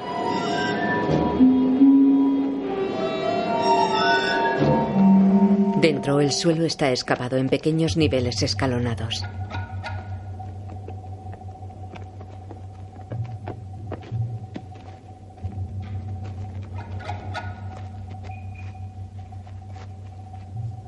El doctor Zayus baja hasta el nivel inferior. Los demás van tras él. Taylor mantiene el fusil en sus manos.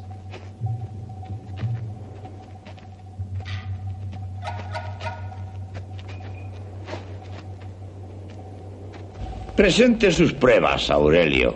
Eh, sí, señor. Eh, Fue aproximadamente a este nivel donde descubrí huellas de un simio eh, en una fase de primitivo barbarismo que existió hará unos 1300 años. Y fue a este otro nivel donde encontré herramientas para cortar y, y puntas de flecha de cuarzo y huesos fosilizados de gorilas carnívoros. Eh, verá, señor, todas estas pruebas están aquí. Levanta una lona bajo la que hay un cráneo, huesos y objetos. Los artefactos son anteriores en unos 700 años. Y esta es la paradoja. Puesto que la civilización más antigua es también la más avanzada. Eh, Sí, sí, admito que muchos de ellos no han sido identificados, pero no cabe duda de que quien los construyó tenía conocimientos de metalurgia. El hecho de que todas esas herramientas sean desconocidas para nosotros hace suponer que existió una cultura, en cierto modo, igual que la nuestra. No. Hay pruebas que no admiten discusión. No hable en términos absolutos. Las pruebas pueden ser discutidas. Perdón, señor. En primer lugar, sus métodos de contar el tiempo son muy elementales, por no decir otra cosa. Hay geólogos en mi equipo que se reirían de sus especulaciones. Está la muñeca, señor. ¿Qué? Cira anima a Aurelio a mostrarla. Ah, sí, aquí la muñeca humana, señor. El doctor Zayus coge el objeto señalado por Aurelio. Es una muñeca como las que se usan hoy. ¿Y qué prueba esto? Mi nieta juega con muñecos humanos. Fue hallada junto a una mandíbula humana. Y ningún fósil de simio fue encontrado en ese depósito. Sus conclusiones son prematuras. Ha olvidado la leyenda treceava. Y Proteo trajo al animal erguido al jardín y lo encadenó a un árbol y los niños se burlaron de él. No, señor, no la he olvidado. Hubo un tiempo en que los antiguos mantenían en sus casas a humanos como juguetes, hasta que el legislador declaró que el hombre no puede ser domesticado. Siga excavando y encontrará pruebas del dueño y señor de este lugar. Un simio. Deja la muñeca, Nova la coge y juguetea con ella. Taylor revisa otros objetos. ¿Qué estás haciendo? Trato sencillamente de reconstruir el pasado. ¿Dices que encontraste todas estas cosas junto a la muñeca? Aurelio asiente. Su dueño debía hallarse en un lamentable estado. Utilizaba dientes postizos y gafas. Padecía del corazón y mandó que le injertasen esta válvula prefabricada. No quiero decir con esto que fuese un hombre como los que he conocido en la Tierra, pero sí que era un descendiente suyo. Tenía sus mismas debilidades. Era frágil y débil. Y estuvo aquí antes que ustedes. Y fue mucho mejor que ustedes. Eso es una locura. Puedo ofrecer otra explicación a cada uno de esos objetos que puede ser tan ingeniosa como la de ustedes. Pero sería una conjetura, no una prueba. Nova suelta asustada la muñeca. Taylor la coge haciéndola sonar de nuevo.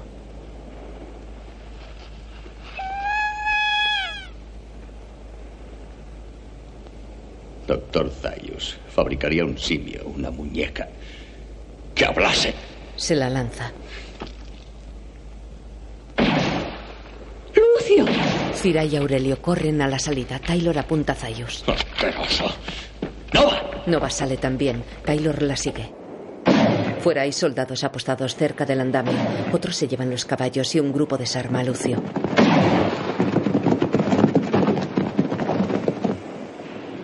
Uno de ellos toma posiciones en el acantilado. Un soldado apunta a Nova. ¡Nova! Taylor se cubre. Cira y Aurelio se esconden bajo el andamio. Taylor responde, mientras Nova se oculta con Cira. El soldado del acantilado dispara desde arriba.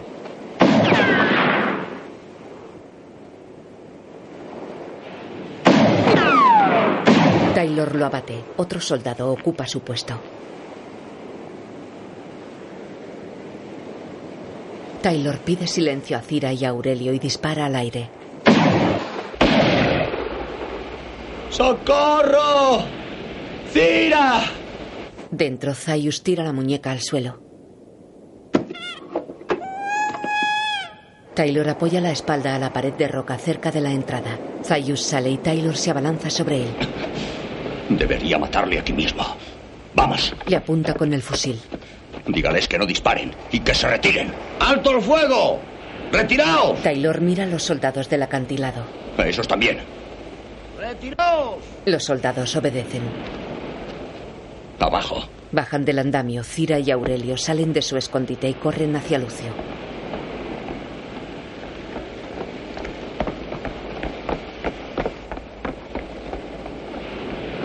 Lucio, ¿te encuentras bien? Lucio se levanta aturdido. Me cogieron por sorpresa. Se arrastraron hasta mí mientras daba de comer a los caballos. Disparé dos cargas para preveniros. Pero no, no debisteis oírme. Se lo han llevado todo. Todo no. Han dejado un rehén. ¿Cómo estás? Desilusionado. No te puedes fiar de la vieja generación. Conozco esas palabras. Ahora vas a ir hasta las rocas a decir a esos gorilas que tengo prisionero al doctor Zayus. Sí, haré lo que dices. Que quiero un caballo, agua y víveres suficientes para mí y para Nova durante una semana y 50 cargas de munición. ¿Y si no aceptan tus condiciones? Entonces le mataré. No lo hagas, Taylor. No lo hagas. Ah, sí lo hará. No es más que un asesino. Llévales el mensaje. Póngase ahí. Lucio se aleja y Taylor coloca al doctor Zayus junto a un tronco tirado en la playa. Siéntese. Taylor le echa una soga al cuello y la enrolla a su cuerpo con rudeza atándolo al tronco. Cira y Aurelio observan alarmados.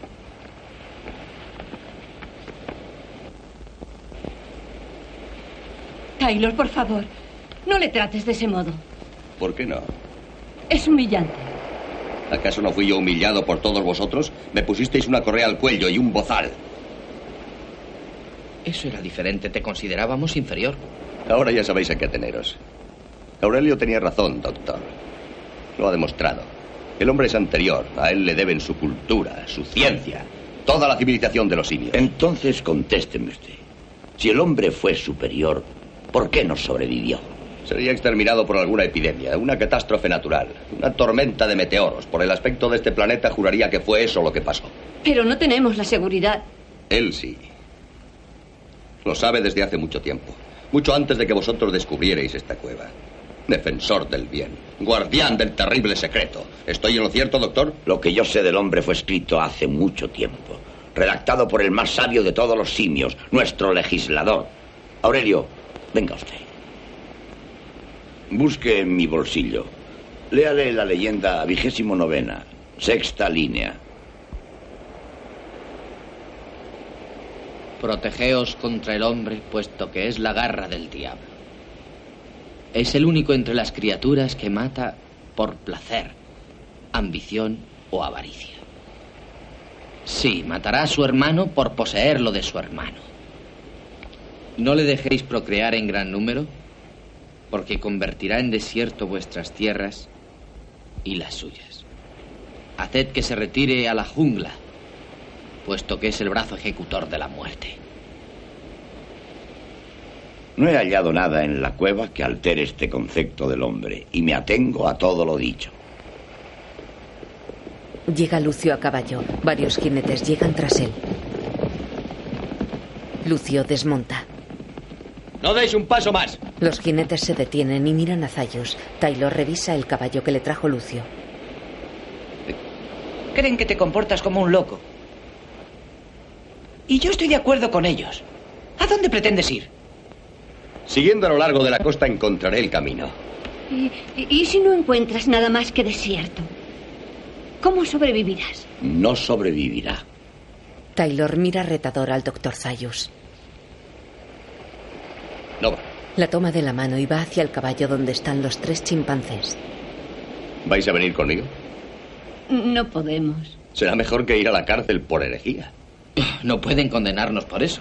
Tú nos has ayudado a demostrar nuestra inocencia. Algún día tendrán que darnos la razón porque la tenemos. Bien.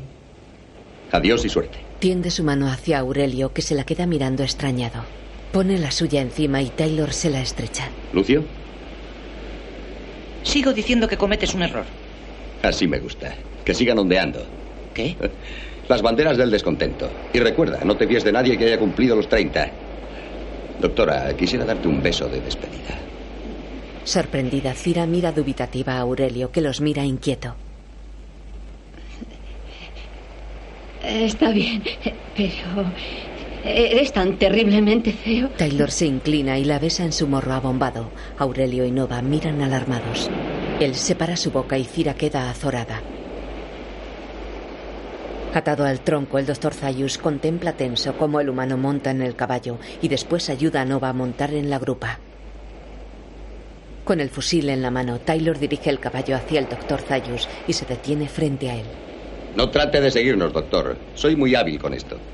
Naturalmente que no. Toda mi vida he esperado su llegada y la he temido como a la muerte misma. ¿Por qué? Le he aterrorizado desde un principio, doctor, y no lo entiendo. Me teme y me odia. ¿Por qué? Porque es un hombre.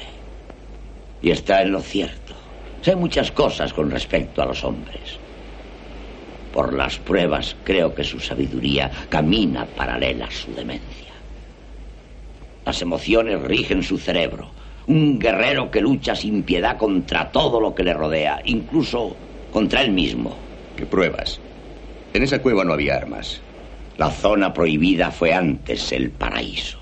Su raza la convirtió en desierto hace siglos. No ha contestado aún a mi pregunta. Un planeta en donde los monos evolucionaron de los hombres. Tiene que haber una respuesta. No la busque, Taylor. Puede que no le guste lo que encuentre. Taylor saluda con la mano a los chimpancés, gira el caballo y se aleja por la playa. Cira, Aurelio y Lucio corren a desatar al doctor Zayus. Los soldados galopan tras Taylor. Ya desatado, Zayus se levanta. No, no, no. Quietos. Quietos. Dejad de marchar. Taylor se aleja. Teniente, traiga los explosivos. Tenemos que bloquear la cueva. Sí, señor. ¿Bloquear la cueva? Exacto, y los dos serán juzgados por herejía científica. ¿Y las pruebas? ¿Y la muñeca? Dentro de unos minutos ya no existirá ni la muñeca ni las demás pruebas. Lo siento. Doctor Zayus, doctor Zayus no debe, lo prometió. Lo que hago no lo hago por gusto. Lleváoslo. Pero, doctor... Retiene a Cira. Doctor Zayus, esto es imperdonable. ¿Por qué ocultar lo que sabemos? ¿Y nuestro futuro? Tal vez lo acabe de salvar para ti. Miran en la dirección en la que se fue Taylor. ¿Qué descubrirá allí, doctor? Su destino. Taylor y Nova cabalgan por la costa. El caballo camina sobre el agua en una playa pedregosa, bordeada por un acantilado.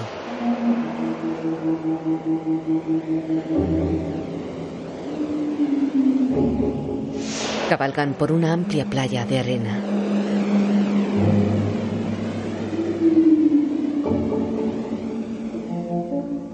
En las excavaciones, varias explosiones destruyen los andamios y ciegan la cueva. Taylor y Nova siguen cabalgando por playas de arena. Detiene su caballo y vuelve su cara hacia Nova. Ambos se sonríen y él le acaricia la mejilla. Continúan bordeando la orilla. A su izquierda, taludes y acantilados delimitan la playa.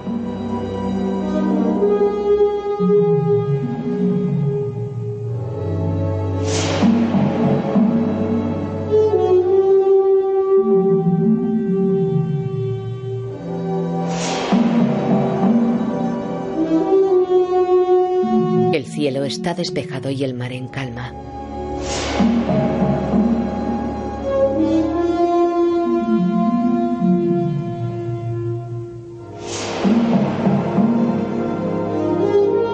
Masa oscura y metálica, con hierros retorcidos a su alrededor, les corta el paso. Taylor detiene el caballo y mira absorto esas formas metálicas retorcidas. Continúa aproximándose. Una diadema de largos pinchos corona la masa metálica. Los humanos desmontan. Él avanza unos pasos y se detiene tambaleante, mirando hacia la alta forma oscura.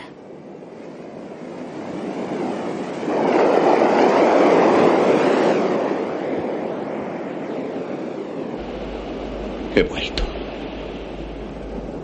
Estoy en mi casa otra vez. Durante todo este tiempo. No me he dado cuenta de que estaba en ella. ¡Por fin lo conseguí! Cae de rodillas. ¡Maniáticos! Golpea la arena mojada. ¡Lo habéis destruido! Yo, yo os maldigo a todos. ¡Maldigo las guerras! ¡Os maldigo! Nova mira preocupada. Taylor permanece arrodillado con la cabeza sobre la arena. Frente a él, la estatua de la libertad está enterrada hasta el pecho.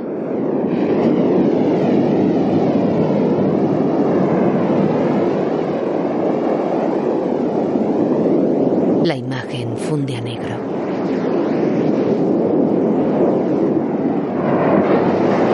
Taylor Charlton Heston, Aurelio Roddy McDowell, Cira Kim Hunter, Dr. Zayus Maurice Evans, Nova Linda Harrison y Lucio Lon Wagner. Guión audio descriptivo en sistema UDESC, sonorizado en Aristia Producciones, Dirección de Cultura y Deporte de la ONCE. Guión audiodescriptivo en sistema Audesc escrito por Javier Navarrete. Sonorizado en Aristia Producciones. Dirección de Cultura y Deporte de la ONCE.